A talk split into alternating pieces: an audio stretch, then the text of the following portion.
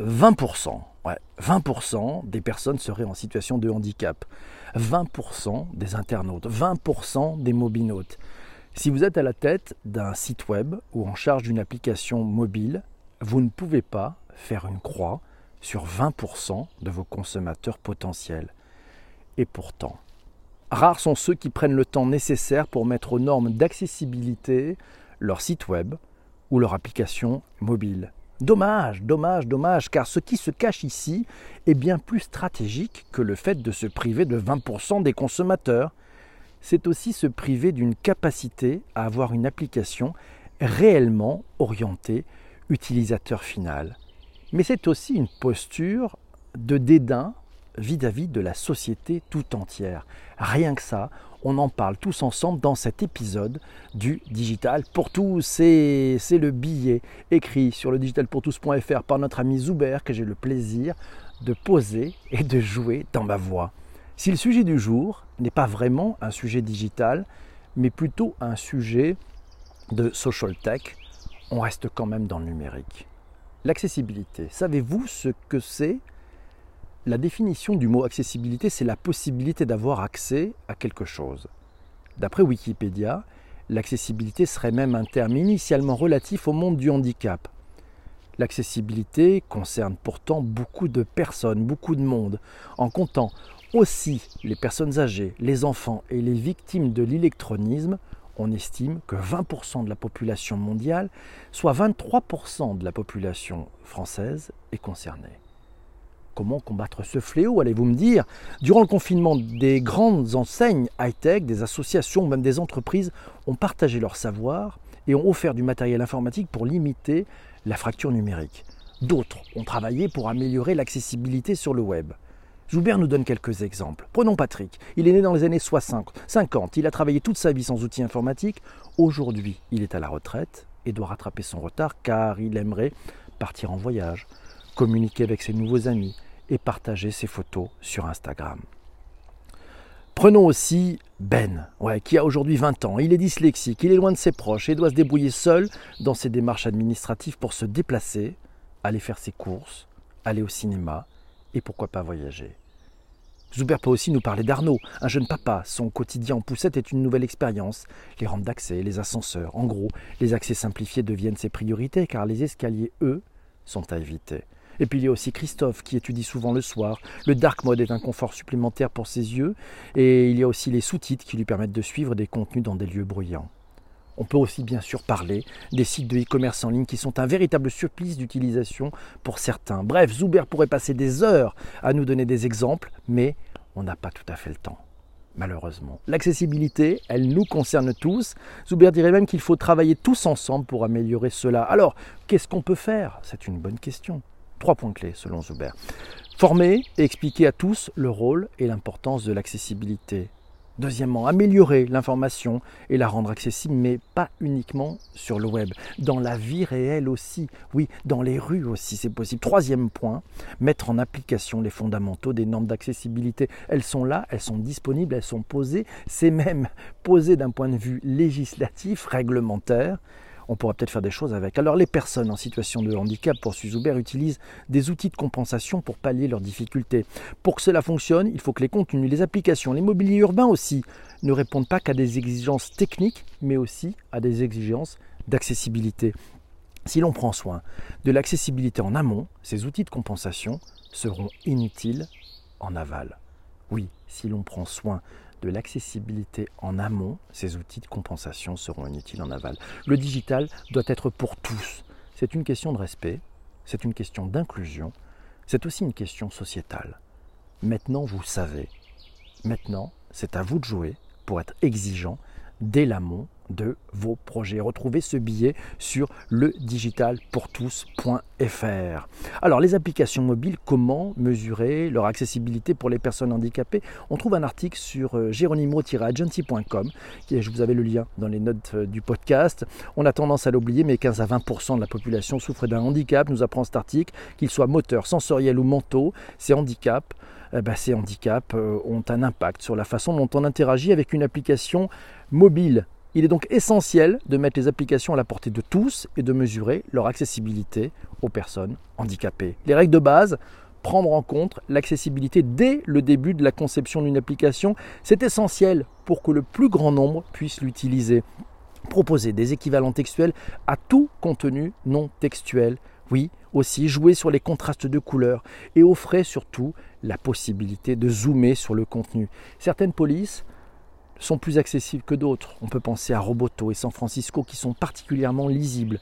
Les formulaires ne doivent pas être trop longs et les boutons et icônes doivent être suffisamment gros pour être facilement manipulable. Alors c'est Yves qui nous envoie un article du trésor.gouv.qc.ca, voilà c'est au Canada, c'est à Québec, et c'est le gouvernement qui fait ça, sur les ressources informationnelles, l'architecture d'entreprise gouvernementale, les standards et normes d'accessibilité du web.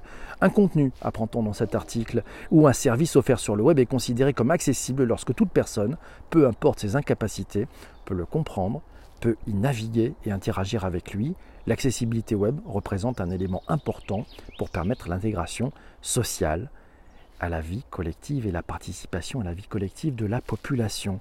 L'accessibilité web qui est concernée, pourquoi rendre un site internet accessible? On trouve un article sur andthedesign.fr. On apprend que l'accessibilité du web, c'est pour qui? Ben, C'est difficilement, le web est forcément difficilement accessible, voire pas du tout pour certaines personnes, les personnes âgées surnommées les seniors, ou bien le troisième âge, les utilisateurs qui n'ont pas de PC, les personnes handicapées ou euh, atteintes de handicap ayant des difficultés intellectuelles, psychologiques, sociales et physiques, les actions du Web Accessibility Initiative, les technologies d'Internet, le développement des recommandations, le développement des outils, bref, l'information et la formation, la recherche et le développement, c'est important. Et puis pensez surtout aux couleurs. Il doit y avoir assez de contraste entre la couleur du fond et le texte. Il y a des outils qui permettent d'ailleurs de vérifier ce type de sujet, notamment le WCAG, voilà, pour, qui va vous permettre d'avoir les contrastes checkers. Voilà. puis il y en a aussi Tanaguru Contracts Finder qui peut vous aider. Et c'est notre ami Shadia qui nous signale que l'accessibilité numérique est pour elle essentielle afin de donner à tous les mêmes chances d'évoluer dans ce monde. C'est une sorte d'égalité des chances et c'est aussi moins d'injustice dans l'accès à certains droits, comme par exemple l'information, l'emploi, les démarches administratives. Jean-Denis, Jean-Denis, euh, euh, nous signale que l'accessibilité convoque la question du principe d'égalité. Il y a des solutions du standard de son entreprise qui sont compatibles JAWS, voilà Job Access with Speech, avec un lecteur d'écran logiciel pour les déficients visuels. Ils ont aussi des terminaux compatibles HAC, Hearing Aid Compatible. Vous irez voir ça sur les réactions du tweet d'avant épisode. C'est Zuber qui nous dit c'est un outil complet et très intéressant. Joe's Job Access with Speech. Et oui, Zuber d'ailleurs nous dit que l'accessibilité a son importance pour un monde où chacun d'entre nous euh, serait égaux. C'est une question qui préoccupe d'ailleurs les, géants du numérique et depuis quelques années ils y répondent. Apple, Google, Microsoft, ils agissent pour changer, que ce soit dans leurs produits, mais aussi dans leurs services. Euh, handicap et accessibilité, euh, que dit la loi? On trouve ça sur endirect.fr. ndirect.fr. L'Europe parle de l'accessibilité numérique comme d'une obligation citoyenne avec une plus large diffusion de produits et de services numériques accessibles qui favorise l'insertion professionnelle, l'intégration sociale et puis un cadre de vie autonome. En France, c'est la loi du 11 février 2005 pour l'égalité des droits et des chances avec la participation et la citoyenneté des personnes handicapées qui impose dans son article numéro 47 l'accessibilité des services de communication publique en ligne pour les services de l'État, des collectivités territoriales et des établissements publics qui en dépendent dans un premier temps. Puis dans d'autres pays, cette obligation existe depuis les années 90. C'est le cas, c'est le cas aux États-Unis.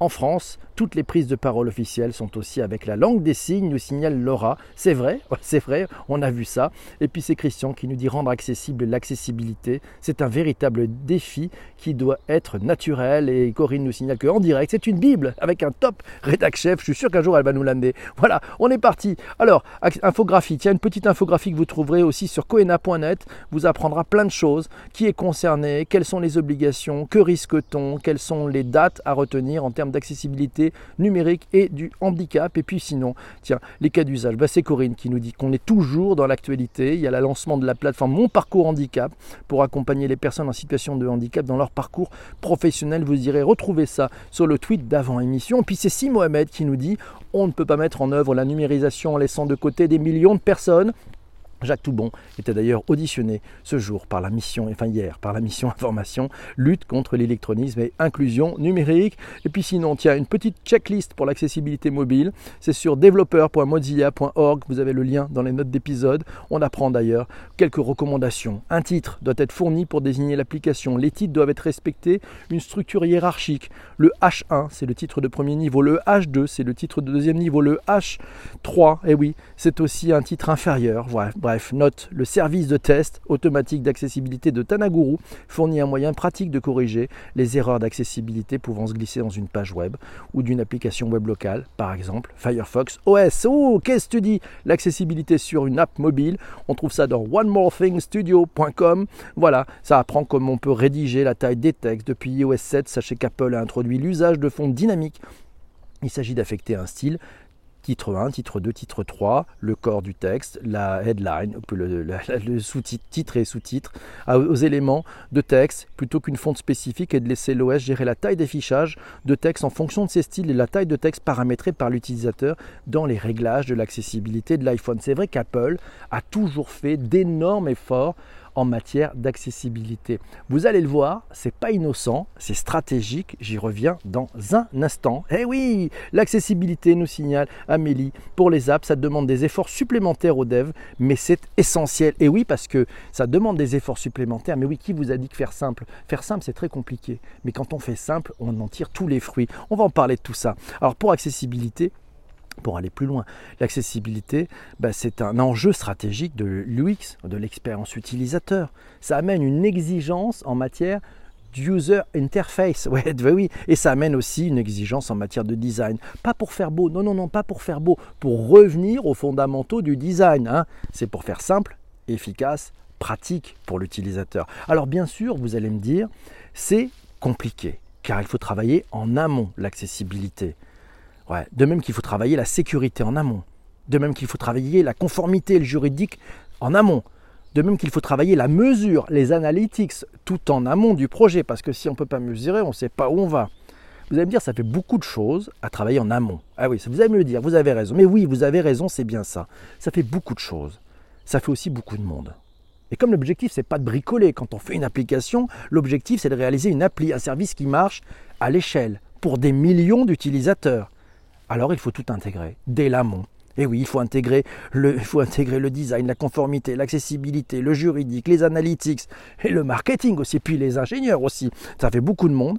Mais bon, si on fait ça dès l'amont, de toute façon, c'est obligatoire. Parce que dès l'amont, si on ne le fait pas, on va de toute façon devoir y passer en aval. Et quand on va y passer en aval, ça prend beaucoup plus de temps. Ça coûtera beaucoup plus cher. Et vous serez de toute façon hors délai. Alors la solution, c'est travailler, à mon sens, en mode agile avec toutes ces parties prenantes. Dès le début, toutes ces parties prenantes qui sont essentielles.